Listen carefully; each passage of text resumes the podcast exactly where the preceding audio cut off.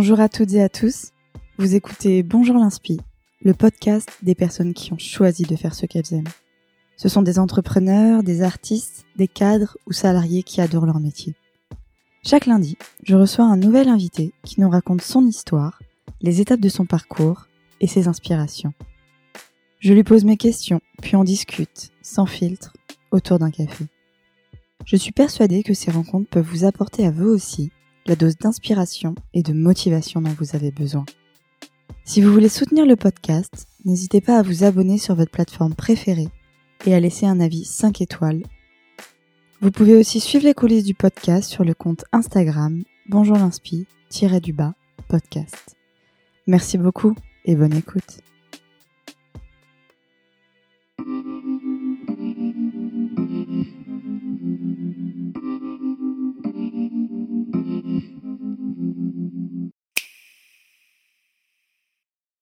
Bonjour Jonathan. Bonjour Merci. Cassandra. Merci beaucoup d'avoir accepté mon invitation euh, sur, euh, sur le podcast. À mon dernier épisode, j'ai euh, présenté la personne que, que j'interviewais. là, j'aimerais bien que, que tu te présentes, que tu nous parles un petit peu de ton parcours, même depuis l'enfance, un, un peu pour comprendre, pour qu'on comprenne un petit peu qui tu es. D'accord. Je vais te faire un résumé. Alors, dès l'enfance, alors, moi j'étais un enfant précoce scolairement. Et ensuite, je suis devenu un adolescent très turbulent. Euh, je me suis euh, quasi, euh, quasi déscolarisé pendant, pendant mes années collège, lycée. J'ai quand même fini par avoir le, bac. Et après le bac, je n'ai pas immédiatement commencé des, des, des études supérieures. J'étais pas du tout prêt à ça à ce moment-là, psychologiquement. Et j'ai traversé à peu près un an après le, bac, une, crise existentielle qui a duré quand même quelques, mois, qui a été un moment douloureux pour moi personnellement, et euh, dont je suis sorti en fait avec, euh, la ferme intention de, me rendre utile et de, de contribuer à l'intérêt général.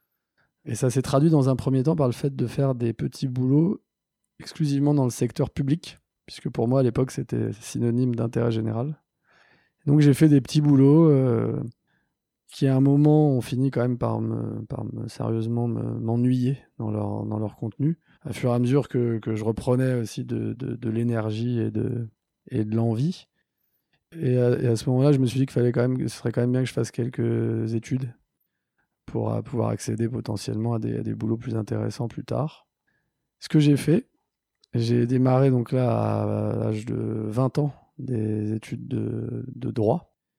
Et je suis à nouveau euh, devenu un bon, un bon élève. Donc j'ai été un, étudiant qui a obtenu de bons résultats en droit. Puis euh, je me suis orienté euh, en sciences politiques, donc dans le département de sciences politiques de la Sorbonne.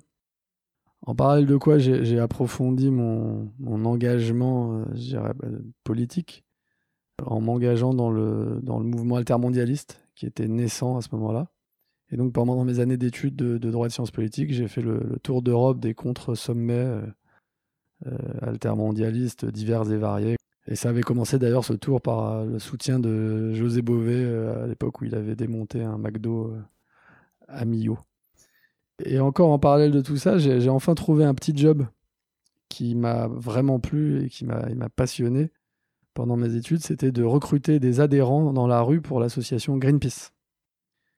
Et pour moi, c'était un peu le rêve parce que à la fois, je défendais mes convictions, je militais en plein air, donc très libre, et tout en étant rémunéré pour.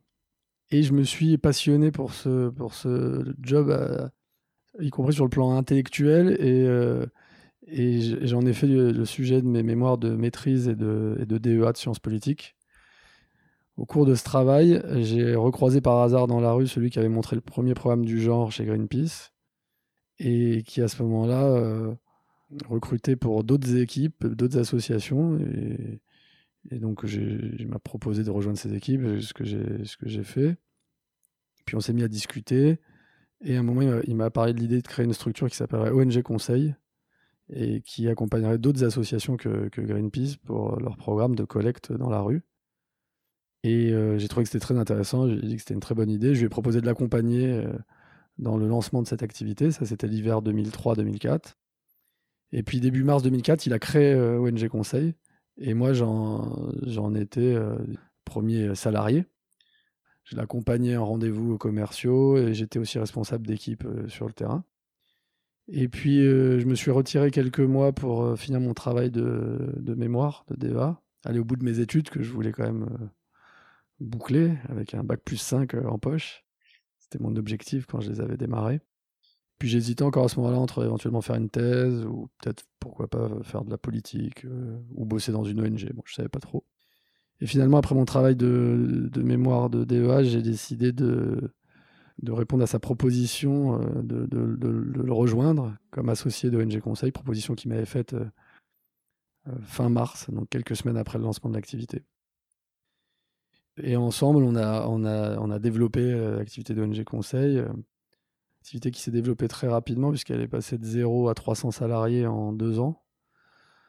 Et donc moi, à ce moment-là, j'avais 24, 25 ans euh, et, je me suis euh, retrouvé co-gérant de cette structure, associé et donc euh, apprenant sur le tas le, métier d'entrepreneur, chef d'entreprise. Et on a, on a dirigé cette structure ensemble pendant quasiment 15 ans. Euh, et, il se trouve qu'au moment où on, parle là, euh, eh ben, j'ai quitté cette structure ONG Conseil il y a quelques semaines. Entre-temps, en 2011, avec euh, l'ancien directeur d'ONG Conseil Canada, on a monté une, boîte qui s'appelle Voix publique et qui est une agence de communication spécialisée en mobilisation citoyenne et alors, une, entreprise d'une taille euh, plus modeste, puisque c'est une petite dizaine de salariés, là où ONG Conseil euh, employait 450 euh, salariés. Et au même moment que on a, on a créé Voix publique, moi j'ai créé cette fois avec mon frère, Michael, deux autres structures dans le domaine du handicap. Une entreprise qui s'appelle Andiamo, qui accompagne les sportifs de haut niveau handicapés dans leur parcours professionnel et qui organise des événements de sensibilisation au handicap spectaculaires par le sport. Et en même temps, on a monté une association qui s'appelle Comme les autres, qui accompagne les personnes handicapées après un accident de la vie dans leur parcours de reconstruction après l'accident. Et qui a une, originalité euh, forte, c'est que euh, le parcours d'accompagnement qu'on propose est dynamisé par des activités à sensations fortes donc, c'est des personnes qui sont devenues, par exemple, paraplégiques ou tétraplégiques, qui se déplacent en fauteuil roulant après un accident, qui, à la sortie de leur centre de rééducation, bah, partent avec nous en séjour à sensations fortes, faire des activités telles que le, parapente, euh, la chute libre, euh, le saut élastique ou, autres activités de ce genre, et qui ensuite sont accompagnés euh, socialement, globalement, par, des travailleurs sociaux professionnels. L'idée étant de dynamiser ce parcours de rebond, de reconstruction après l'accident, de le rendre plus rapide, plus efficace, puisque ces jours à, l'origine du parcours ont pour effet de, de redonner confiance en elles aux personnes concernées, qu'elles se réconcilient avec leur corps et qu'elles euh, reprennent tout simplement goût euh, à la vie, goût qu'elles avaient en général euh, perdu. Donc ça, c'est une association qui s'est pas mal développée, qui emploie maintenant une, quinzaine de, personnes, et dont j'ai été président depuis sa création, et dont je suis devenu co-directeur récemment en parallèle de mon, de départ d'ONG Conseil. Et ce, cet engagement dans le handicap, il a une, il a une origine très euh, personnelle, euh, c'est-à-dire que ça, a été inspiré par euh, un accident de vie qui a été celui de mon frère Michael quand il avait 18 ans, qui a eu un, grave accident de ski sur un snowpark en février 2000, dont j'étais témoin euh, j'étais en réalité j'étais à l'initiative et arbitre d'un concours de saut sur un snowpark entre lui et mon meilleur ami. Et il a fait un saut, euh, enfin il a fait plusieurs sauts de suite et un dernier saut euh, complètement fou. Il, est, il, a fait une chute de 8-10 mètres. et, à l'issue de ce saut, il est, il est devenu paraplégique. Et, depuis ce, cette époque, il se déplace en fauteuil roulant. Simplement, il a connu un rebond, une reconstruction assez exceptionnelle, puisque non seulement il a assez vite repris euh, goût à la vie et aux bonnes choses de la vie, euh, et, ensuite il est devenu en quelques années champion du monde de tennis en fauteuil et professionnel de, tennis, donc en e-sport. Ce qui fait qu'il a, pendant une, douzaine d'années derrière, fait le, tour du monde et une carrière de grand sportif qui l'a mené non seulement à gagner quelques médailles aux Jeux paralympiques, mais à être porte-drapeau de la délégation française aux Jeux paralympiques de Rio pour finir sa carrière. Et c'est cette histoire, en fait, qu'à un moment, moi, j'ai eu envie de, de, partager. Et donc, j'ai eu envie de faire profiter euh, des personnes concernées euh, au-delà du cercle intime et de la famille et des amis, euh, considérant que j'en avais retenu quelques, quelques enseignements sur comment on pouvait rebondir après un, grave accident de vie. Et, c'est donc ça qui a donné naissance, qui a inspiré les deux dernières structures dont je, que j'évoquais juste avant.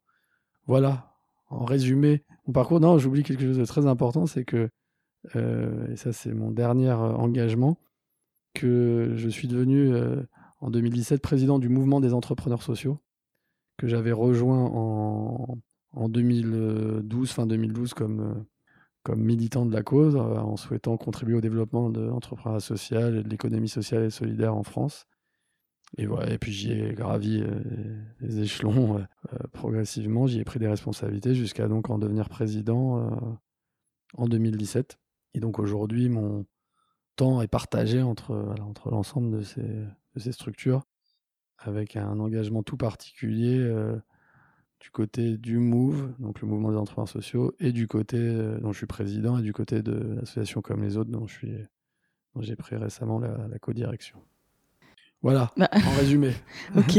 J'espère que j'ai pas été trop long. Bah merci Jonathan. Non, non, pas du tout. Euh, c'est hyper intéressant. En même temps, ton parcours est super riche, donc euh, c'est normal qu'il y ait plein de choses à dire. Donc si tu veux bien, on va reprendre un petit peu euh, par étapes. Tu parlais de, ton enfance, de ton rapport à l'école qui a été un peu, un peu compliqué jusqu'au bac et même un petit peu après. Mm. Et qu'est-ce qui a fait que justement tu avais un rapport à l'école si compliqué? C'est le fait que, que tu étais avancé et du coup c'était pas trop adapté à toi? Ouais, je pense que ça, c'est la première cause. C'est que j'avais des, facilités, j'apprenais plus vite que les autres. Et que donc, euh, je terminais en général ce qu'il y avait à faire avant les autres. Que du coup, je, probablement que je m'ennuyais. Il fallait bien que j'occupe mon temps euh, d'une manière ou d'une autre. Et que, et que plus j'ai avancé, plus ce temps, je l'ai occupé euh, en faisant des conneries. Bon, ensuite je pense que j'avais des facilités, j'avais une précocité scolaire, puisque j'ai en fin de CP, on m'a proposé de sauter le CE1. Euh, finalement, euh, on a temporisé, mais j'ai sauté le CE2. Et puis en CM1, j'étais encore premier de la classe. Il y a été question que je saute le CM2. Bon. Donc il y avait des facilités d'un côté. J'étais aussi poussé par ma famille, mes parents. Euh, ah, je, suis, le fils aîné. et je me souviens que mes parents, notamment mon père, les parents de mon père, avait des, objectifs pour moi très, très élevés, du type euh, maths sup, maths polytechnique. Enfin bon, j'étais aussi un petit peu désigné pour, euh, pour être cette, cette, cette bête de course scolaire. Mais d'ailleurs, c'était au-delà de, de l'école. Hein. Il y avait de toute façon euh, chez nous une, une éducation à la, performance, à la, compétition, à être le meilleur. Et là, ça se traduisait scolairement, mais ça s'est aussi traduit dans, le sport puisque j'ai fait beaucoup de sport en compétition euh, quand j'étais enfant et jeune adolescent, euh, du tennis, du foot, du basket, du, ski, de la natation, des échecs, et à chaque fois à des, à des bons niveaux, euh, au niveau régional, en étant à chaque fois dans les meilleurs de Paris ou d'Île-de-France dans, dans, les différents domaines. Donc j'avais aussi des facilités physiques, quoi, sportives. Et puis, euh, voilà, à force de, Probablement parce que l'école, euh, les écoles dans lesquelles j'étais, mais comme en général le sont les écoles publiques euh, normales, n'étaient pas forcément adaptées pour moi, me proposaient pas, me donnaient pas la, nourriture dont j'avais besoin. Ça, doublé probablement aussi d'une éducation un peu, un peu libertaire, avec un rapport un peu, un peu critique à tout ce qui peut ressembler à de l'autorité assez vite, je suis devenu un peu insolent. Et puis en fait, euh, à l'adolescence, euh, c'est un petit peu euh, autre chose qui s'est produit, c'est que il se trouve que il y a une personne qui incarnait tout particulièrement ce, cet élitisme, ce goût de, la compétition, le fait de miser beaucoup sur moi pour être le meilleur en toute chose, c'était la, mère de mon père. et qu'elle est décédée euh, assez jeune, donc elle avait 63 ans, moi j'en avais donc 13, c'était en 92, et que probablement que ça a été une des causes du fait que à partir de ce moment-là, j'ai pour le coup envoyé balader tout ce qui pouvait ressembler à de la compétition scolaire et à de la pression probablement, voilà, scolaire et sportive. Et là, je me suis lancé dans une carrière d'adolescent très turbulent, euh, un peu voyou, euh, micro, micro délinquant. Enfin, j'ai fait plein de conneries. Je me suis beaucoup amusé, je me suis bien marré, mais, euh, mais à cette période-là, je me suis pas mal éloigné de tout ce qui pouvait ressembler à, à de la réussite ou à de la performance scolaire. Et puis même d'ailleurs, tout ce qui pouvait ressembler même à une à de l'utilité euh, à l'autre, en fait. Et, ça, du coup, tu, tu l'expliques comment? Tu penses que justement, c'est parce que euh, bah, tu es allé un peu à l'extrême de ce qu'on attendait de toi? Probablement que ce que je décris de mon adolescence, là, c'était une forme de révolte, de, de, de, rébellion, de rejet, de que probablement j'avais dû vivre depuis l'enfance comme étant une, une, une pression excessive. Oui. Ouais, de l'éducation à la performance. Euh. Cet aspect-là, ouais, de mon, de mon éducation, je pense qu'à un moment euh, devait me peser trop lourdement, devait pas en fait m'épanouir plus que ça. D'ailleurs, c'est vrai que j'ai des souvenirs, notamment, je pense, dans les sports individuels, notamment au tennis, de, voilà, de stress dans la compétition, avant les matchs, après les matchs, de déception.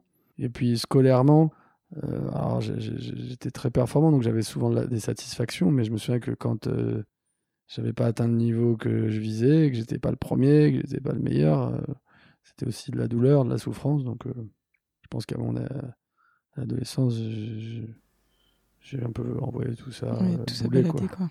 Ouais. Mm, mm. Pour me détendre un peu. ouais, bah, ce, qui, ce qui est assez, euh, assez logique. Et quand on se met la pression, etc., à un moment, on a envie de, de lâcher prise. C'est un peu normal. Et mm. du coup, qu'est-ce qui t'a fait revenir dans le droit chemin? Qu'est-ce qui t'a fait euh, passer ton. Enfin, même si t'étais déscolarisé, t'as quand même passé ton bac? Oui. Ce qui fait que je m'y suis remis, euh, c'est que, bah, à la fois le, fait de faire un lien entre l'intérêt de, de, de, de, ma vie professionnelle et, la nécessité de, de faire des études au, préalable, quoi, considérant, euh, ayant été convaincu par l'idée que j'avais plus de chances d'avoir un boulot intéressant en faisant des, des études. Et puis je pense que malgré tout, euh, cette éducation à la performance, à la réussite, euh, notamment scolaire, que j'avais reçue, même si à un moment je l'ai, je l'ai, je l'ai, rejeté à l'adolescence, bah, d'une certaine manière, j'y ai quand même, quand même adhéré assez fondamentalement et quelque part, le fait pour moi de faire des études supérieures avec une dimension un peu intellectuelle, euh, à tendance politique, euh, comme j'ai fait, c'était c'était aussi euh, quelque chose qui me plaisait bien. Et d'ailleurs dans lequel je me suis je me suis beaucoup épanoui. Et j'ai aimé même y compris avoir à, nouveau des, bonnes notes pouvoir à nouveau me situer comme étant dans les meilleurs de la promo j'y ai, repris goût simplement ce qui a changé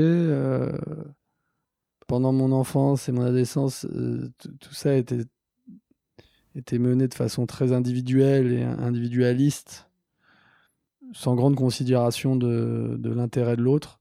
Là où, euh, après cette, ce moment difficile, euh, passage de, l'adolescence à l'âge adulte, donc à 19, vers, vers 19 ans, eh bien, j'ai eu envie, besoin de d'intégrer l'autre dans mon univers et, puis, et puis même au-delà de l'intégrer, de, d'être utile à, l'autre et puis plus, plus globalement au monde dans lequel je vis euh, en, essayant de le, changer pour l'améliorer. Et alors, j'ai mis beaucoup d'énergie et de soucis de, de, performance euh, là-dedans, comme j'en avais mis plus jeune, le fait de faire des conneries, ou encore plus jeune dans le fait d'avoir des, des bonnes notes. Mais c'est devenu d'une certaine manière plus, plus positif et partagé avec les autres que, que ça n'avait été jusque-là à, partir de l'âge adulte. Quoi. Tu parlais après le, après le bac, avant de... Un chat vient de me sauter Il dessus. vient de me sauter dessus. Attends, je- tu veux que je la vire peut-être? Il- euh, bah, un. Ah ouais, non, elle s'installe. Ouais, je veux bien que tu. Attends.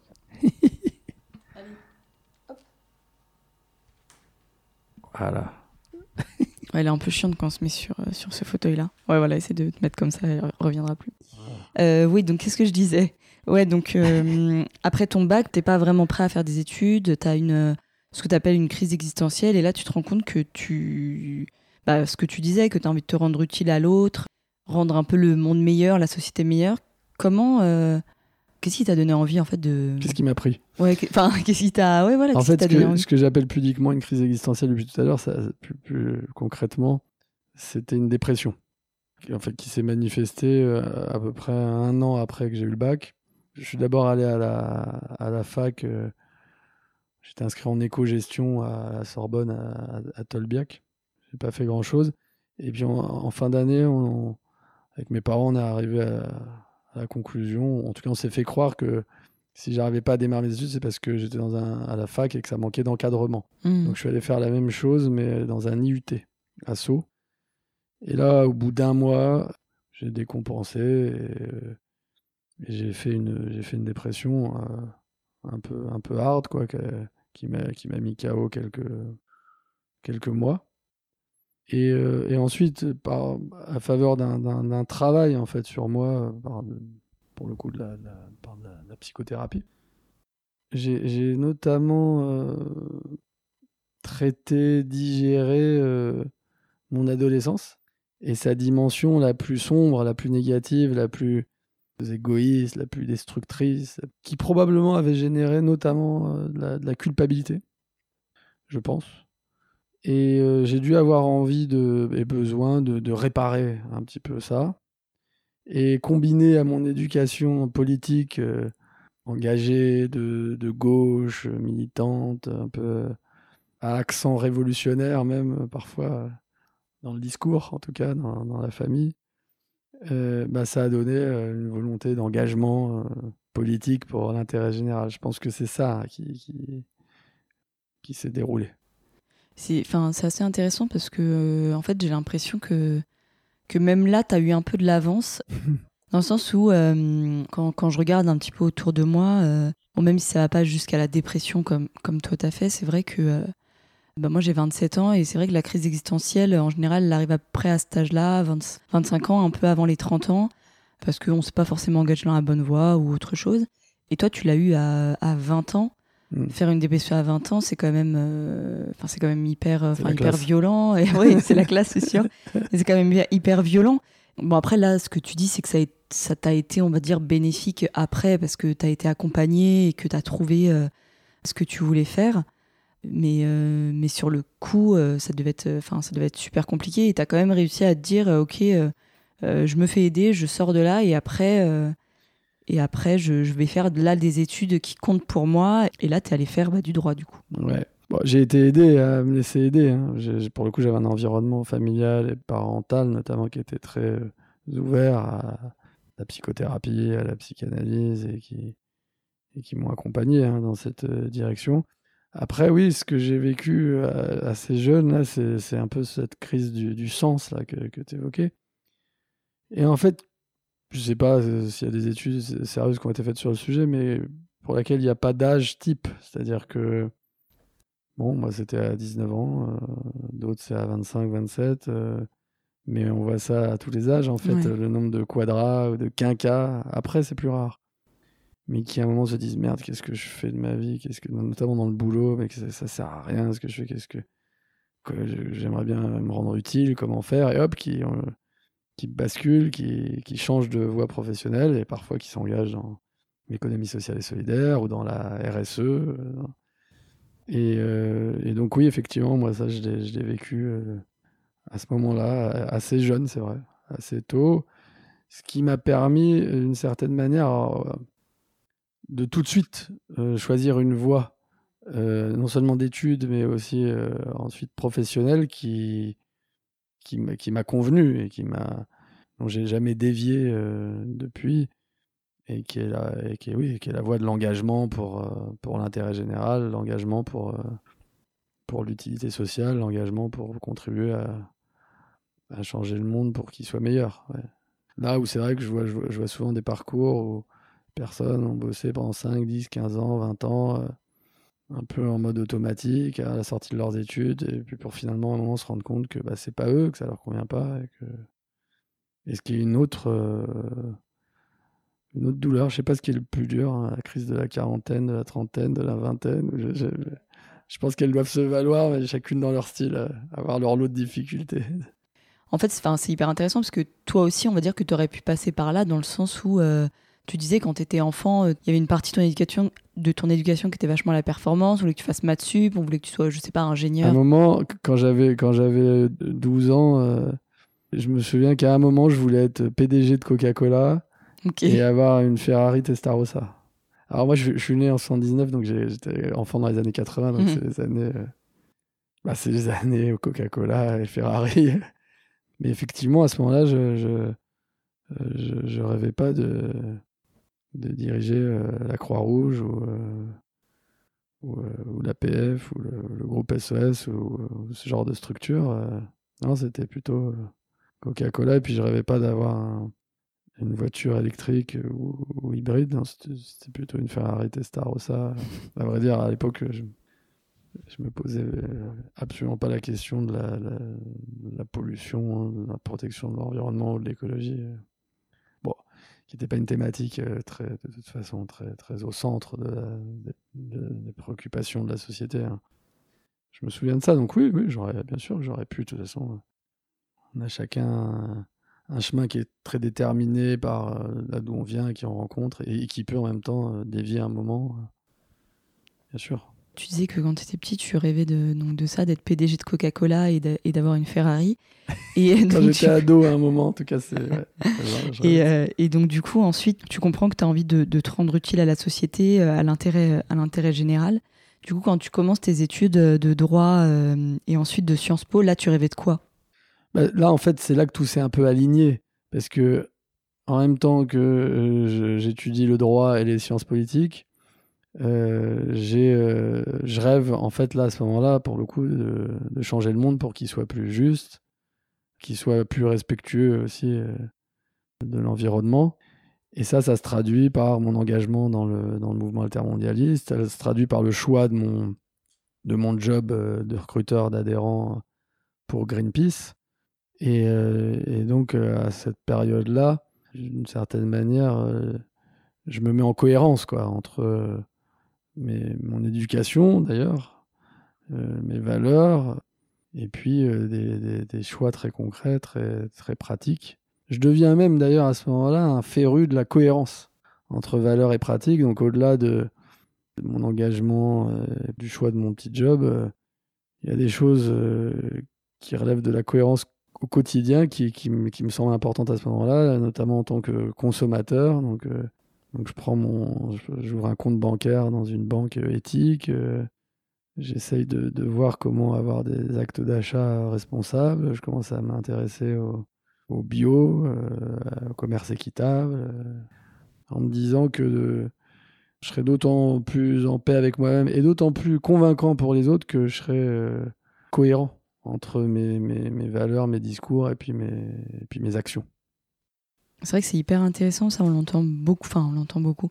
Euh, moi je sais que là ça fait deux livres que je lis, euh, moi je m'intéresse pas mal aux livres de développement personnel mmh. et euh, il y a des choses bien à prendre et des choses un peu moins bien, mais là, là les deux derniers livres que j'ai lus, ils parlaient de vraiment justement ces valeurs et le fait d'être en cohérence en permanence avec ses valeurs, bah, autant qu'on peut, mais vraiment de, déjà de connaître ses valeurs, ça c'est hyper important. Je pense qu'on les connaît pas tous forcément, donc ça c'est déjà un premier travail à faire.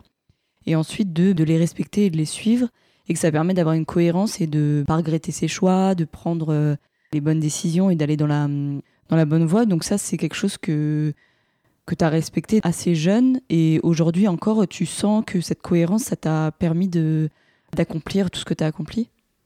Ça, c'est un point sur lequel, pour le coup, j'étais euh, un peu précoce aussi, un peu, un peu pionnier dans mon entourage. Euh, c'est clair que c'est moi qui portais ça. Et puis, et puis c'était pas, à ce moment-là, au début des années 2000, c'était pas encore très euh, diffusé dans la société. Ça s'est beaucoup développé, tant mieux d'ailleurs, mais, à l'époque, oui, c'était un peu euh, ce, souci que moi j'avais, la, la, cohérence euh, jusqu'au détail de, de, la, de, la, vie de, consommateur, notamment. Euh, c'était, je me souviens que c'était assez, assez rare. Et la rigueur que j'y mettais était, était assez rare aussi et était bon, appréciée, respectée et à jouer dans ma force de, de conviction, d'attraction aussi, dans dans mon efficacité euh, professionnelle et même d'ailleurs dans je pense dans mon attractivité euh, personnelle quoi. Amicale euh, amoureuse etc simplement moi je je voudrais juste à ce, sujet signaler un truc qui me semble important c'est que il se trouve que moi j'avais besoin de ça je suis pas sûr que ce soit un besoin aussi important pour chacun je pense que on peut très bien vivre avec plein de contradictions. Et que il faut aussi faire attention à, de ce côté-là, pas se mettre trop euh, de pression et à pas être trop maniaque ou, psychorigide avec soi-même et encore moins avec les autres. Pas trop faire la morale quand on constate des contradictions parce que d'une part, souvent, si on fait ça, c'est pas tant par vertu ou parce qu'on est une meilleure personne que parce qu'on a besoin de ça pour être bien dans ses baskets et qu'en fait c'est très personnel. Je pense que c'est aussi important, euh, ça fait un peu vieux sage, hein, mais d'avoir en tête que, euh, a priori, de ce que j'en ai compris, on n'a qu'une vie et que elle peut s'arrêter euh, du jour au lendemain, qu'il serait dommage de ne pas en avoir profité au maximum avant qu'elle s'arrête. Et du coup, je pense que pour un bon équilibre, effectivement, ça peut avoir l'intérêt de, viser une forme d'alignement, de cohérence, mais sans oublier de la dimension euh, de, jouissance dans la vie, de, profit, de, du moment, et, euh, parfois bah, une belle fête ou, euh, ou, une activité à sensation forte, par exemple, eh ben, peuvent être très polluants, faire du bruit, gêner quelques personnes, mais bon, pour autant, euh, est-ce que ça, justifie de s'en priver? Moi, je, dirais plutôt que non. Et qu'il faut faire, à mon avis, attention à pas tomber dans la, religion en fait de la, cohérence et de l'éthique du quotidien parce que ça peut être enfermant pour, soi et puis, euh, et puis ça peut nous rendre désagréables aux autres et que oui, toi, ce que tu dis, c'est que c'était quelque chose d'assez naturel et que ça te permettait justement, toi, d'être bien euh, vraiment personnellement et que euh, c'est pas forcément quelque chose que tu t'es obligé à faire. C'était naturel donc, euh, et ça te correspondait. Après, ce que tu dis, c'est que, bah, voilà, si un jour on a envie de faire quelque chose qui n'est pas forcément en lien avec nos valeurs, faut pas non plus s'en mordre les doigts ou, ou vraiment non. y, a, y apporter trop, trop d'importance faut pas être trop. Je pense qu'il faut pas être... faut pas être trop dur avec soi-même. ouais. La vie, c'est une... une, aventure euh, complexe, pleine de rebondissements, euh, avec des choses très difficiles parfois. Je pense que d'être un peu euh, tendre et bienveillant avec soi-même, c'est pas une c'est pas une trop mauvaise idée. Et tu parlais aussi de ton engagement au niveau altermondialiste. Déjà, euh, est-ce que tu peux nous expliquer ce que c'est l'altermondialisme pour ceux qui ne connaissent pas? Le mouvement altermondialiste, euh, au début des années 2000, c'est, euh, comme son, son nom l'indique, c'est un mouvement qui souhaite une autre mondialisation que celle qui est dominante à ce moment-là, qui est la mondialisation dite libérale, c'est-à-dire que une économie dont les échanges deviennent euh, de plus en plus euh, internationaux, sans frontières, et qui, et qui sont, euh, du point de vue des altermondialistes, insuffisamment régulés sur le plan social et environnemental. Donc finalement, le mouvement altermondialiste à l'époque, c'est des personnes qui disent que il faut mettre dans, la, dans la mondialisation, parce que c'est des gens qui sont souvent internationalistes, sans frontiérisme, il faut mettre de la justice sociale et de l'écologie.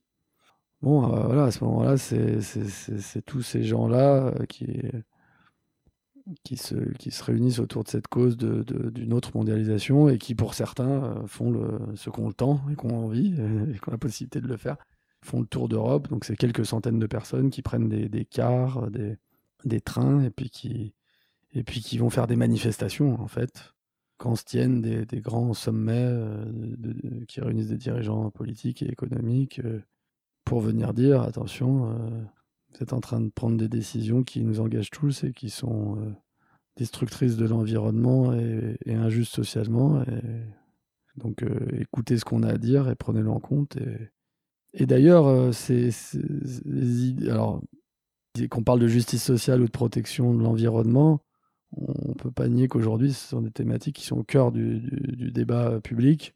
Et, et ce mouvement n'y est, est, pas pour rien. À l'époque, c'était les combats pour la taxation des, des transactions financières, c'était pour limiter les émissions de gaz à effet de serre, on peut pas, peut pas nier que ce sont des sujets qui sont euh, devenus importants et qui l'étaient pas du tout euh, au début des années 2000 autant que, que maintenant. C'est pas uniquement le fait du mouvement altermondialiste, mais il y a quand même bien, bien participé. C'est encore en lien justement avec tes valeurs, euh, avec ta cohérence de ta cohérence de fond. Je sais pas trop si ça se dit, mais en gros, ça, suit, ça suit ta voix.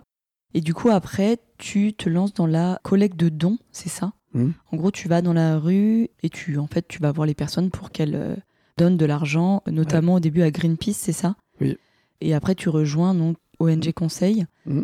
en tant que premier salarié qui euh, aussi euh, s'occupe de, de cette partie en fait pour promouvoir justement cette, cette collecte dans la rue. C'est ça Tout à fait, pour la mettre en, en œuvre très concrètement.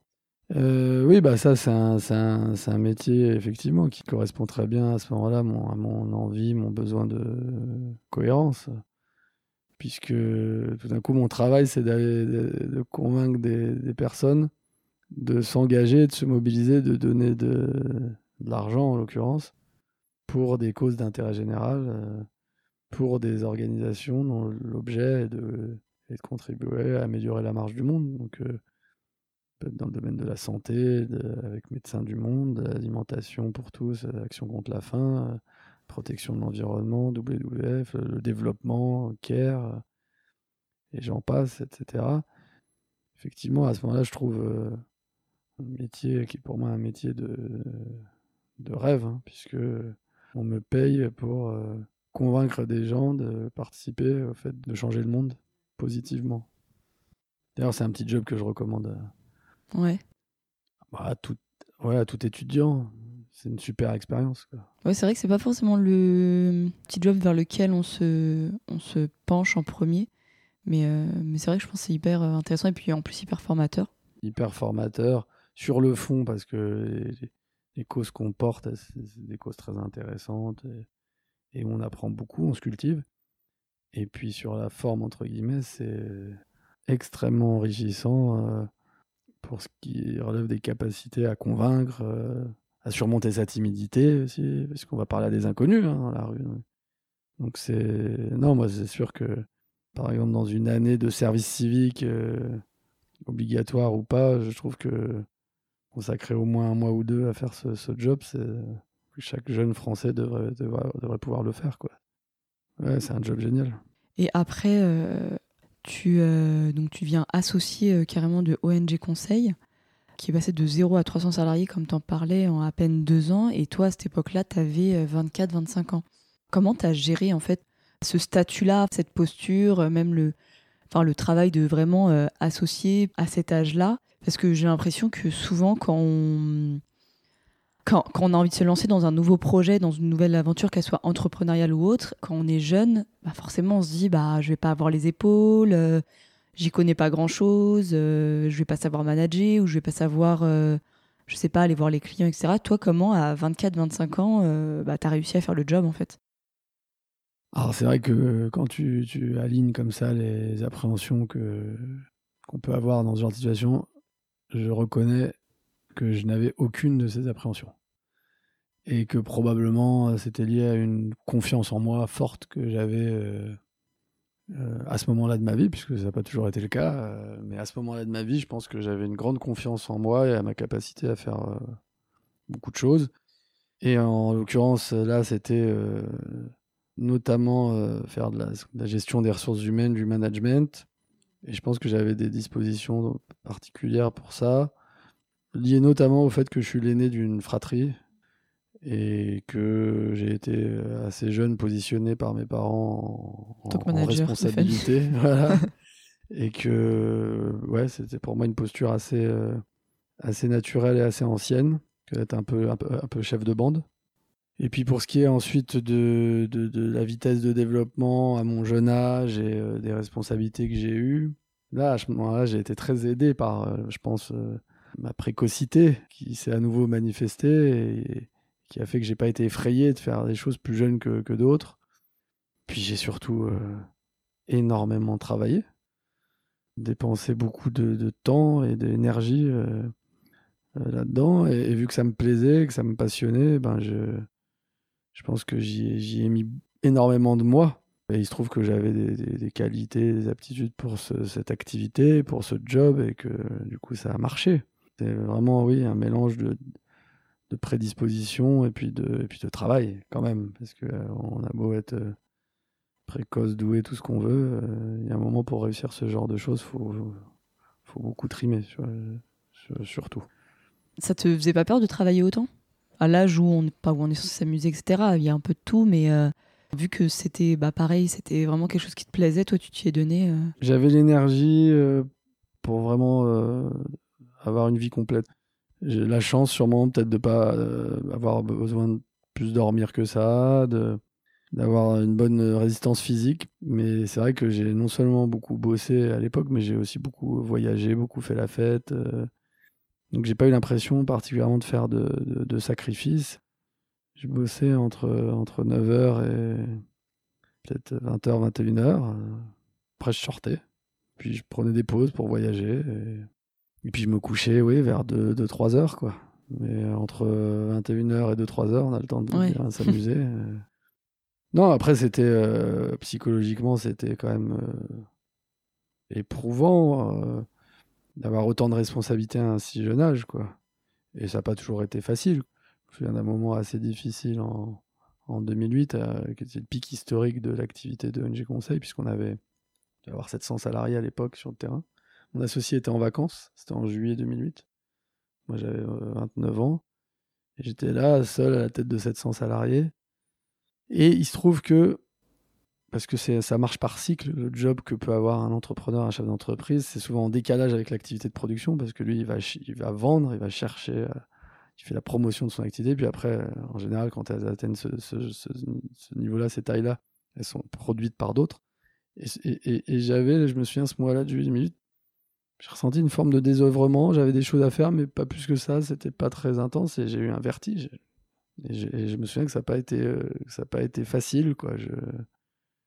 J'ai pas toujours bien compris pendant ces années-là ce qui, ce qui m'arrivait, euh, qui était un peu fou, hein, parce que ça a été une, vraie success story euh, dans, le secteur du, du, fundraising. Donc non, non, ça n'a pas été de tout repos, mais ça a quand même été des, très belles années, parce que parce qu'une grande, une grande réussite avec du sens sans que au passage je sacrifie ma vie personnelle. Euh, non, c'était des très très belles années. Je, souhaite ça à tout vingtenaire, trentenaire. Quoi. Ah Après, c'est sûr qu'il y a forcément des phases de, de difficultés euh, quand on a autant de, autant de responsabilités. Toi, tu les gérais comment? Est-ce que, euh, est-ce que, par exemple, tu as continué par exemple, à avoir. Enfin, tu parlais tout à l'heure de psychothérapie. J'ai continué la psychanalyse qui, je pense, m'a aidé. Ce qui est difficile dans ce genre de situation, c'est parfois c'est la solitude. Et c'est pas la solitude pure qui est probablement ce qui est le plus difficile, sauf, pour ceux qui, aiment ça. C'est la solitude euh, très entourée. Beaucoup de salariés, euh, pour partie des copains, beaucoup de, des amis, etc. Puis des, petits frères, mais avec quasiment dans chacun de ces cercles euh, une position de un peu surélévation, quoi. Un peu sur un piédestal ou, ou, carrément en responsabilité hiérarchique, en étant le, patron. Et ça peut créer des effets ouais, d'isolement, de, de, solitude, de sentiment d'incompréhension par les autres. Donc c'est pas évident, mais je pense que moi j'ai été bien aidé par euh, probablement par, la, par, la, psychothérapie, la psychanalyse, et puis par un entourage qui m'a qui m'a toujours bien soutenu, bien accompagné. Et euh, du coup, la personne avec qui tu avais, euh, enfin, ton associé, la ONG Conseil, est-ce qu'il t'accompagnait aussi euh, dans ces, dans ces moments de doute, etc., comme un mentor ou non, c'était vraiment non. une relation professionnelle C'était une relation professionnelle, d'égal à égal. ça n'a jamais été mon, mon mentor. Par contre, le fait d'être deux et d'être en permanence en interaction, pouvoir discuter, débriefer ce qu'on vivait, oui, ça c'est sûr que c'était certainement très utile pour moi pour pour porter et assumer tout ça. Ça, c'est certain. Et tu es resté 15 ans euh, en tant qu'associé. Et là, tu viens de quitter il y a quelques semaines euh, cette, euh, cette boîte. Qu'est-ce qui t'a fait arrêter? On a fini par plus du tout s'entendre avec mon associé. Et après avoir eu une relation très fusionnelle sur, le plan professionnel, on a fini par prendre des chemins différents compris dans la vision de ce que devait être une entreprise. Euh, et puis, euh, et puis ensuite, c'est voilà, les aléas des relations euh, qui durent et qui parfois se détériorent. Et ça, et ça a fini par, par même des, difficultés importantes et finalement par une, une séparation d'un commun accord, comme, comme on dit effectivement il y a, il y a quelques semaines, après, après un peu plus de 14 ans d'association la vision, j'en parlais justement euh, avec euh, ma précédente invitée, euh, que la vision, c'est hyper important de partager la même vision quand on monte une boîte, on va dire du début à la fin, parce que sinon, c'est clairement pas possible. Donc ça, c'est ce qui t'a fait, c'est ce qui t'a fait quitter. On a partagé une vision au démarrage et ça a duré un certain temps, qui était une vision d'une entreprise éthique, sociale, responsable. C'est moi qui étais moteur de cette, de cette vision, qui était à l'initiative de cette euh, identité à laquelle lui, il avait euh, adhéré, en partie probablement par, par conviction et en partie par euh, intérêt stratégique, parce que ça, ça avait de, ça comportait du potentiel d'efficacité dans, dans, le secteur dans lequel on intervenait, qui était quand même le secteur des, associations et de l'intérêt général euh, des ONG, etc. Et puis avec le temps, euh, lui s'est éloigné des ambitions-là. Elles sont venues un peu au second plan. Euh, et alors que pour moi, les enjeux, ces ambitions se sont renforcés. Et j'ai voulu les approfondir, au contraire, et, les compléter, les renforcer. Donc, donc à un moment, on n'était plus du tout en phase. Et, et ça a quand même duré quelques années encore, euh, jusqu'à ce que ce qu'on acte une, séparation qui était devenue indispensable. Quoi. Enfin, de toute façon, en parallèle, tu étais bien occupé. non, tu toujours bien occupé. Parce que euh, du coup, tu disais tout à l'heure que tu as cofondé euh, trois entreprises, sociétés. Enfin, elles ont toutes des statuts différents. mais Et du coup, c'est hyper, enfin, c'est hyper marrant parce que tu les as cofondées à peu près en même temps. Oui, alors il y a plusieurs causes à ça. La première, c'est que c'est au moment où, avec mon associé, on a confié la direction opérationnelle d'ONG Conseil à deux collaborateurs. Et que du coup, euh, à ce moment-là, on a cessé d'avoir des, fonctions exécutives. Du coup, ça nous a libéré du temps. Et euh, aussi, pour ma part, euh, beaucoup l'esprit. Et je pense que ça s'est combiné avec euh, le, le, fait que euh, une dizaine d'années après l'accident de, mon frère, qu'il y avait un temps de, psychique pour moi qui, s'achevait, une espèce de voilà de passage à une autre étape, de, je sais pas comment on peut appeler ça, peut-être une part de deuil d'une époque, de... et que ça, ça a été à ce moment-là très euh, fécond en nouvelles envies en nouveaux euh, enthousiasmes et que, ça a donné naissance à ces, quelques structures. Donc c'était à la fois lié à un, esprit euh, qui évoluait et qui, laissait place à, de la nouveauté et puis du temps libre pour, laisser euh, venir les idées, laisser se développer et puis pour passer à l'action. Parce qu'il faut du temps pour créer des structures et passer à l'action.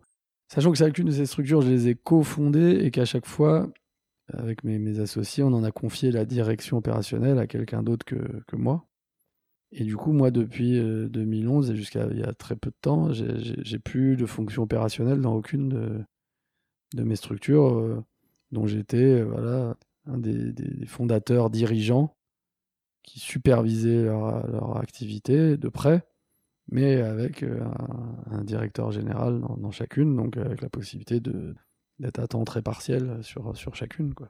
C'est ce que j'allais te demander, parce que justement, quand on crée des, des structures, euh, là, à peu près trois en même temps, euh, bah, ça demande de l'énergie, euh, ça demande quand même pas mal de temps. Donc, toi, enfin, vous, vous avez pris le postulat de, on va dire, vous dégager un petit peu de l'opérationnel pour avoir du temps, justement, pour construire ça de manière, on va dire, plus sereine et plus, plus de là-haut, parce que mmh. sinon, enfin, c'est. Ah, sinon, ça aurait tout simplement pas été possible. Il y, avait deux conditions à ça. Il y avait le fait que ma rémunération à court terme ne dépende pas de ces structures. Donc, moi, j'étais rémunéré par ONG Conseil et avec une liberté d'organisation de mon, temps.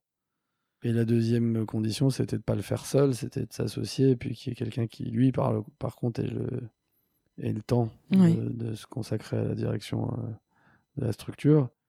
Et voilà, c'est cette combinaison-là qui a permis que je monte plusieurs structures en même temps, que ça se développe, que ça marche, et sans que ça me prenne 100, euh, 150 heures par semaine, quoi la période où j'ai le plus travaillé dans ma vie, ça a été pendant les, 5-7 premières années d'ONG Conseil. Ensuite, quand j'ai créé ces structures-là et que sans en avoir de, fonction opérationnelle, j'ai beaucoup travaillé, mais plus raisonnablement comme un cadre qui bosse une cinquantaine d'heures par semaine. Alors que ONG Conseil, euh, la période 1, c'était plus que ça. Quoi. Ces trois boîtes, elles, existent encore et euh, tu en parlais tout à l'heure, elles, euh, elle marche bien. C'est quoi ton rôle aujourd'hui? Tu disais que tu es détaché de l'opérationnel. En fait, toi, c'est vraiment pour euh, donner la vision stratégique, euh, prendre, on va dire, les grandes, les grandes décisions. C'est quoi exactement ton rôle euh? Oui, ça ressemble à ça. C'est du conseil de, c'est du conseil de direction, l'ordre du rôle d'un administrateur, président actif, impliqué. C'est des contacts réguliers avec le directeur. Il y a des rendez-vous, téléphone, mail c'est de la participation à des, processus de recrutement euh, importants, euh, euh, à certains rendez-vous commerciaux extérieurs avec des partenaires importants. Et puis c'est pas mal aussi de, relations publiques, puisque en étant président du Move notamment, je, suis pas mal au contact des, des partenaires et ou clients d'une partie de mes structures. Donc euh, c'est un mélange voilà, de, de, présidence active, mais non exécutive, et, euh, et, de, relations publiques, euh, porte-parole de, de, ces différentes activités. Quoi. Donc j'ai un emploi du temps qui est, qui est très changeant d'un jour sur l'autre. je peux avoir rendez-vous avec le directeur d'une structure pour faire un point pendant plusieurs heures sur la structure, en prenant les grands, les grands sujets, en prenant des décisions ensemble être à une réunion de conseil supérieur de l'ESS en tant que président du MOVE, euh, puis aller voir un, partenaire potentiel pour l'association comme les autres, etc. Donc il y a un mélange de suivi du, travail des, directeurs et certains salariés des structures, et puis de, rendez-vous euh, extérieurs. Et donc moi je passe pas mal de temps en vadrouille, euh, mais oui, c'est un, job un peu, un peu particulier, qui d'ailleurs et en fait un job d'entrepreneur, de multi-entrepreneur. Euh. Alors, plus récemment, j'ai pris la co-direction de l'association comme les autres. Là, je suis plus particulièrement chargé de superviser la, collecte de fonds et la communication. Donc là, c'est un peu plus opérationnel que ce que j'ai eu l'habitude de faire ces dernières années.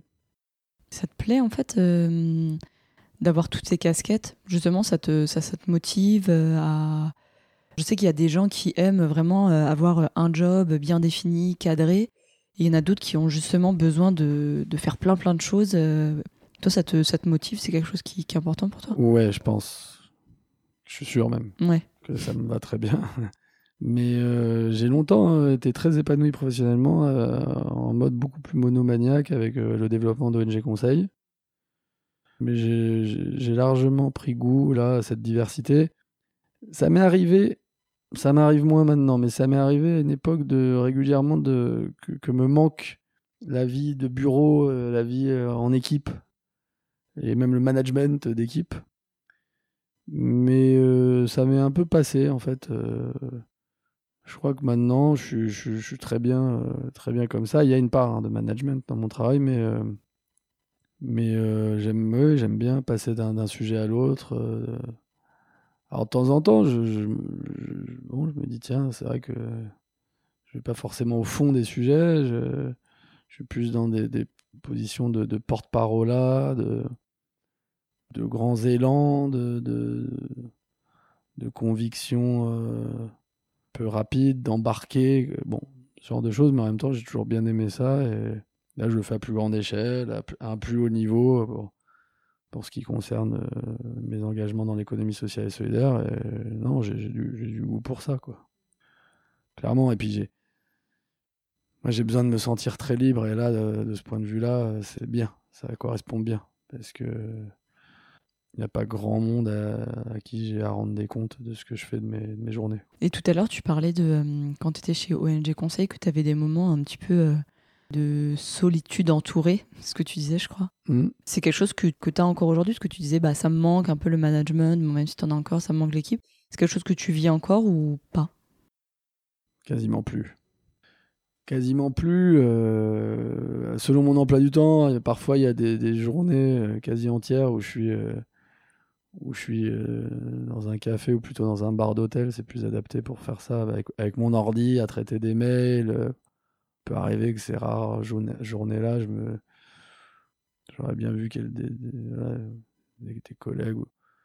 D'abord, ça arrive très rarement que je fasse des longs tunnels comme ça seul. Et puis, puis moi, mon, sujet aujourd'hui, euh, à l'aube de mes de, bientôt 40 ans, et père de famille depuis quelques années, euh, avec deux, enfants en bas âge, de 4 ans et demi et d'un an et demi. Euh, c'est plutôt euh, de réussir à trouver du temps libre pour moi-même que de chercher à m'entourer plus que je le suis déjà, parce que, quand on, a des enfants et qu'on est un, parent, un papa, dans mon cas, présent, actif, on se sent pas vraiment seul. Ouais, oui, je me doute. c'est mouvementé. Et ça, tu as, réussi à. Donc, euh, ton, ton, premier enfant à 4 ans et demi, c'est ça? Ouais. Tu as réussi, euh, au moment de l'arrivée de tes enfants, à te dire, parce que tu disais que tu travaillais beaucoup, je pense que tu travaillais quand même plus. Tu as réussi à directement trouver l'équilibre vraiment entre ta vie pro et ta vie perso, ou c'était déjà peut-être quelque chose que tu faisais avant? Ou alors c'était plus une discipline que tu t'es euh, que tu t'es d'abord appliquée pour justement te consacrer du temps pour eux? Quand je suis devenu papa, j'étais dans, une, euh, dans un moment de ma vie professionnelle qui n'était pas surchargé. Les boîtes que j'avais lancées en 2011 euh, commençaient à tourner toutes seules. J'étais pas encore euh, président du Move, donc c'était un moment assez privilégié où j'ai réussi à dégager pas mal de temps libre. j'ai pris un congé paternité de six semaines, puis les six suivantes, j'étais la moitié du temps à la maison. et j'étais très très présent. Ensuite, euh, ça, ça c'est un peu compliqué parce que je me suis remis à, plus travailler. Et là, il a fallu que plutôt que je, rentre dans une forme de discipline pour, pour parvenir à. Et c'est encore le cas aujourd'hui d'ailleurs, c'est un combat de tous les jours, hein, de garder du temps à passer avec, avec mes enfants euh, le matin, euh, le soir, même si clairement les moments privilégiés de, ma, de ma paternité, c'est surtout c'est surtout le week-end. parce qu'ils sont encore petits là, donc je suppose bah, qu'ils se couchent tôt, euh, Exactement. Exactement, c'est le week-end et c'est pendant les euh, et puis c'est pendant les vacances, donc c'est des... tout ça, ce sont des moments très euh, très précieux, mais mais c'est clair que de que d'avoir des enfants qui en bas âge comme ça, de, construire une famille, c'est encore une autre une autre aventure mmh. entrepreneuriale.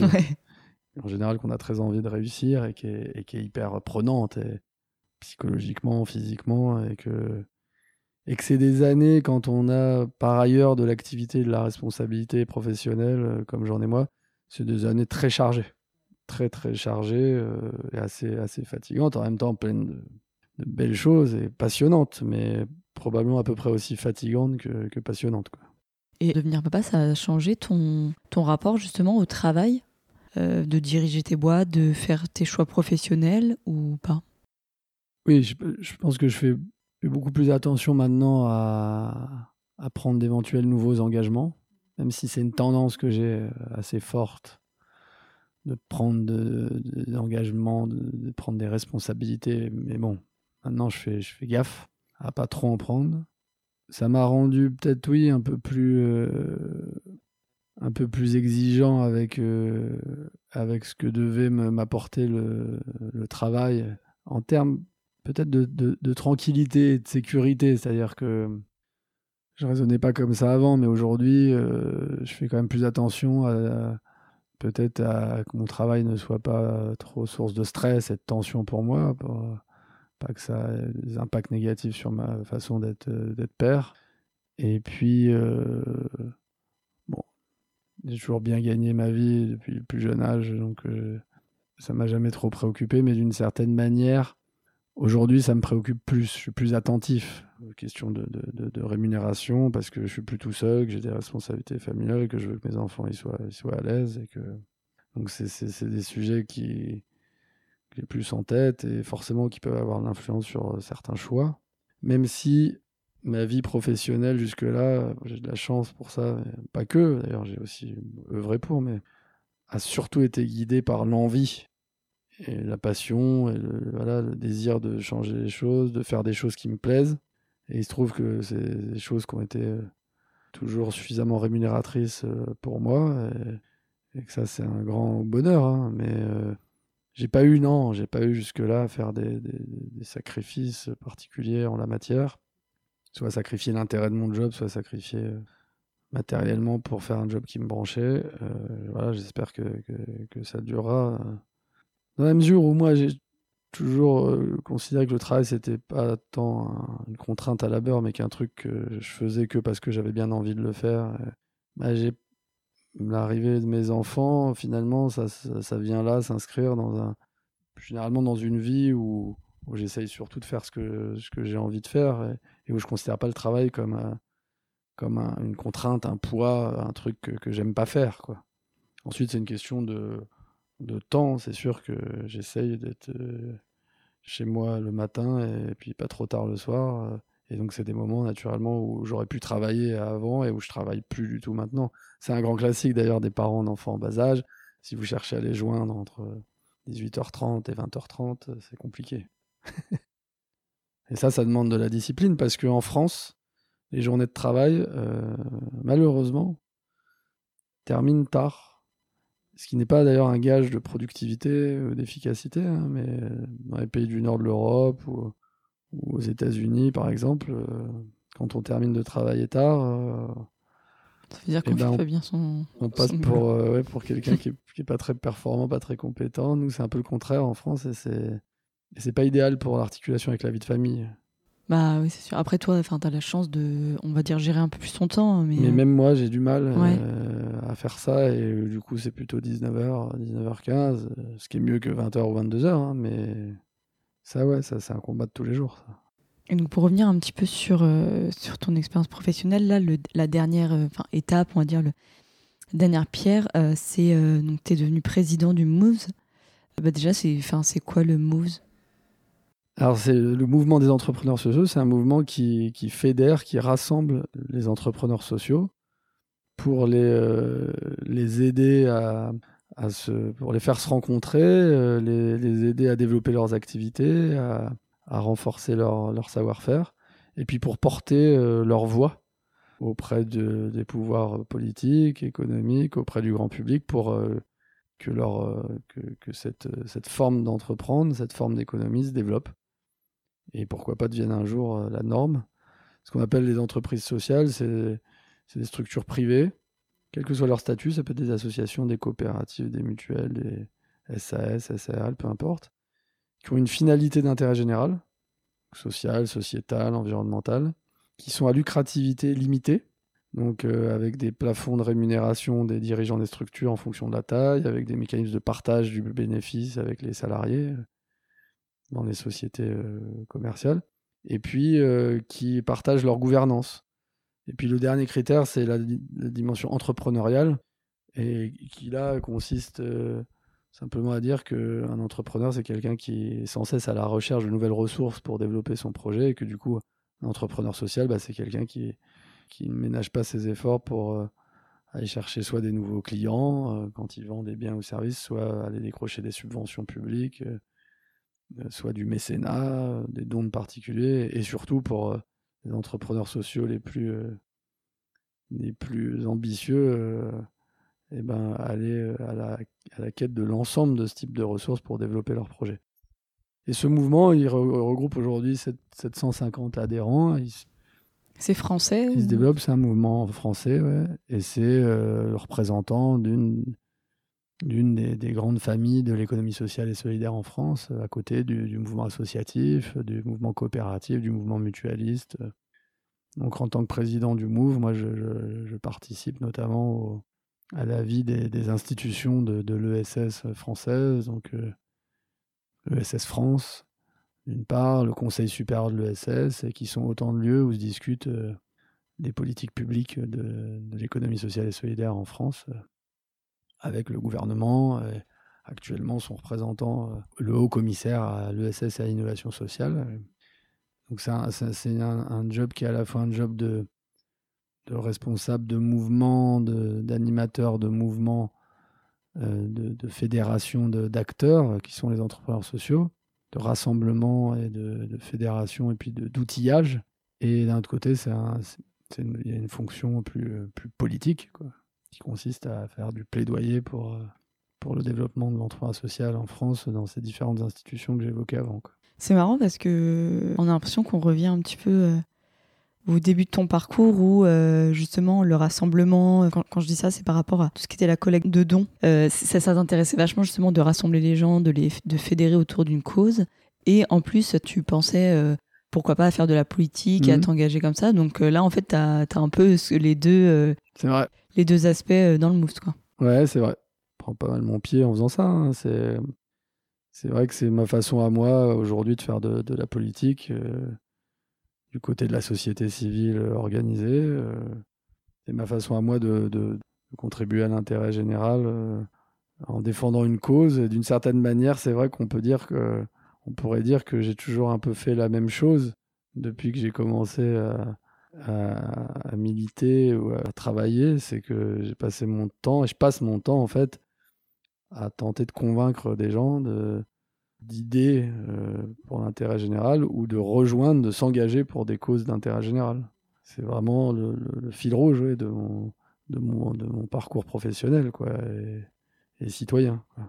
C'est vrai que, euh, oui, encore aujourd'hui, euh, quand je suis président du MOVE, bah, finalement, je ne suis pas très loin en termes de, posture et d'activité du recruteur d'adhérents dans la rue que j'étais pour Greenpeace, sauf que maintenant, c'est plus dans la rue euh, c'est dans des bureaux, dans des cénacles un peu plus, un peu plus de grands, mais, mais ça se ressemble. Ouais, mais c'est hyper intéressant parce que ça revient justement à ce que tu, ce que tu disais sur la cohérence. Là, pour le coup, ta trajectoire, elle est hyper, euh, hyper cohérente. Et euh, Ça fait peur d'ailleurs. Il faudrait peut-être que je fasse autre chose.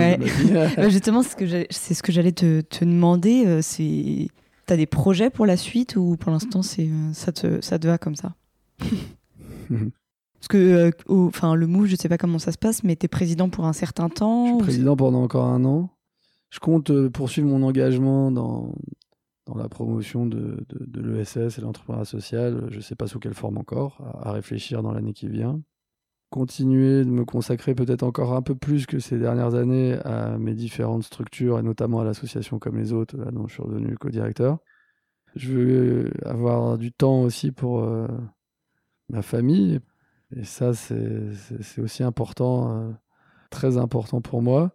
Et du coup, avec tout ça, à ce stade, j'ai pas de nouveaux projets.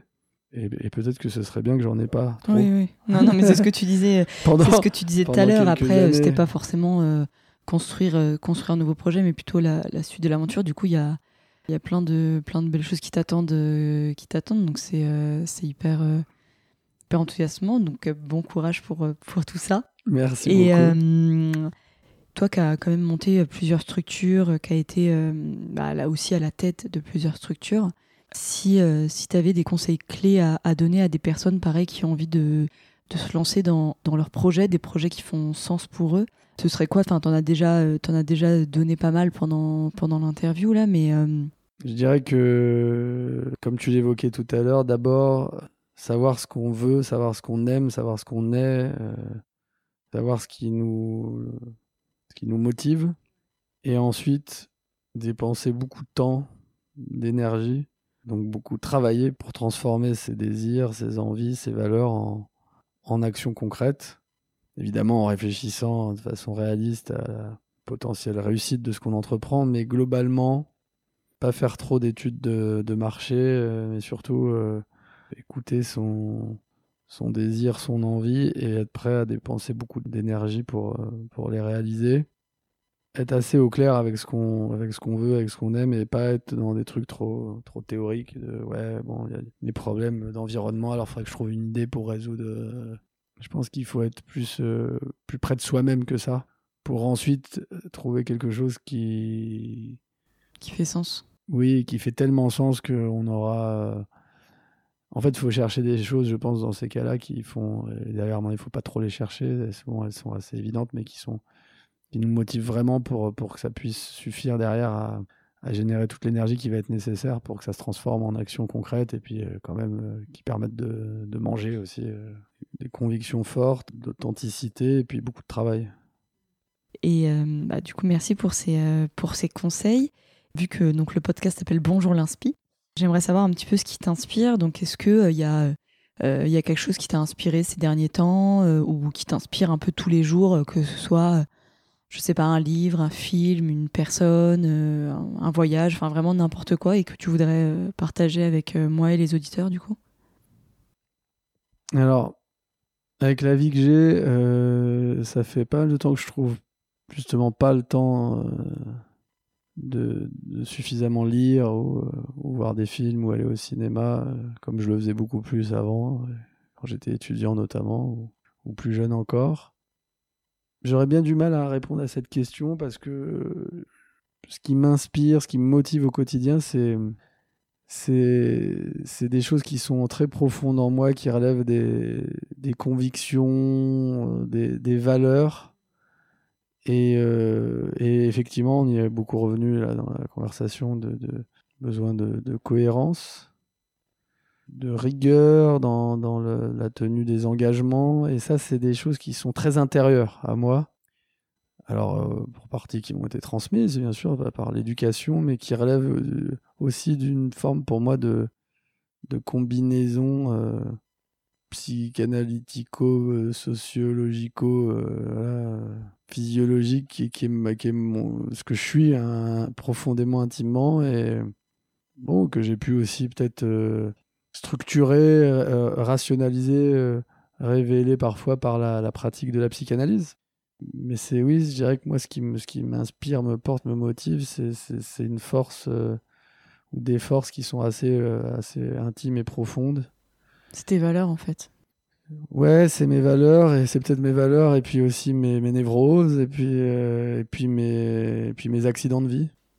Ouais, tout ça, ça te permet de enfin d'aller dans la bonne direction. T'as pas forcément besoin d'aller chercher ailleurs. Oui, il y a quand même par exemple l'accident de mon frère. Euh, je pense que fait partie des, des moteurs forts de mon parcours. J'ai un attachement à la à l'authenticité, à la au soutien à l'autre, à une sensibilité à la, à la fragilité, au fait que tout peut basculer, que qu'il suffit pas, il suffit pas de, de, de, vouloir pour pouvoir, de, de l'importance que peut avoir la, mobilisation euh, de, l'autre parfois, dans, et le fait que fondamentalement, euh, seul, sans l'autre et sans les autres, on, on est assez vite en, grande difficulté mais qu'en même temps, on est légitime à être seul si on a envie, à être profondément libre.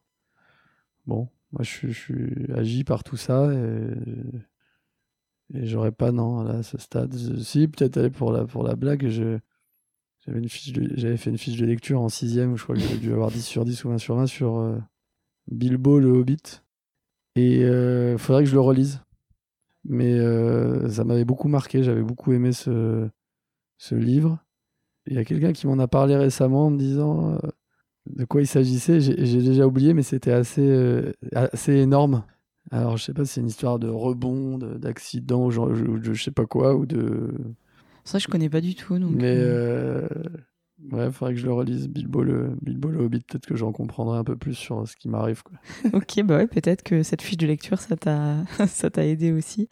Merci beaucoup, euh, Jonathan, pour tout ça, pour cet échange, cette conversation. Et pour finir, si, euh, si les auditeurs ont envie de te contacter, euh, en savoir un peu plus sur toi, et- où est-ce qu'on peut te suivre ou, ou te contacter justement? Alors me suivre, euh, c'est pas évident parce que je suis très euh, absent des réseaux sociaux. J'ai peu de goût pour. Moi, j'aime le face à face, et puis j'aime l'intimité. Alors bon, c'est, je suis a priori pas très fait pour les réseaux, Pour les réseaux sociaux. sociaux, non, je même, si, si- même si je m'y mets quand même pour des raisons professionnelles notamment. Mais bon, quand même, j'ai un profil LinkedIn, donc là, je pense que c'est très simple d'aller sur mon profil LinkedIn, de me contacter. Je réponds à, je réponds à tous les messages. Et puis sinon, euh, euh, oui, j'ai aussi une adresse mail euh, à laquelle on peut, on peut m'écrire et qu'on retrouve d'ailleurs sur mon profil LinkedIn. LinkedIn. Ouais. Ok. Bon, bah, du coup, pour les auditeurs, n'hésitez pas à contacter Jonathan. Bah, merci beaucoup. C'était c'était hyper riche en, en enseignement et, et euh, donc c'était super cool de discuter avec toi. Merci encore, Jonathan, et à très vite. Merci à toi, Cassandra, c'était c'était agréable. merci.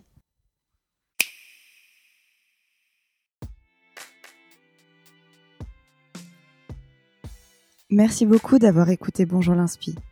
Si ça vous a plu, dites-le moi en vous abonnant sur la plateforme de votre choix, en laissant un avis 5 étoiles et en le partageant autour de vous. N'hésitez pas à venir me dire ce que vous avez pensé de l'épisode, à me poser toutes vos questions et à me suggérer de nouveaux invités. Vous pouvez le faire sur Instagram, sur le compte Bonjour l'Inspi, du bas podcast ou sur le site bonjourlinspi.fr. Encore merci et à très bientôt pour un nouvel épisode.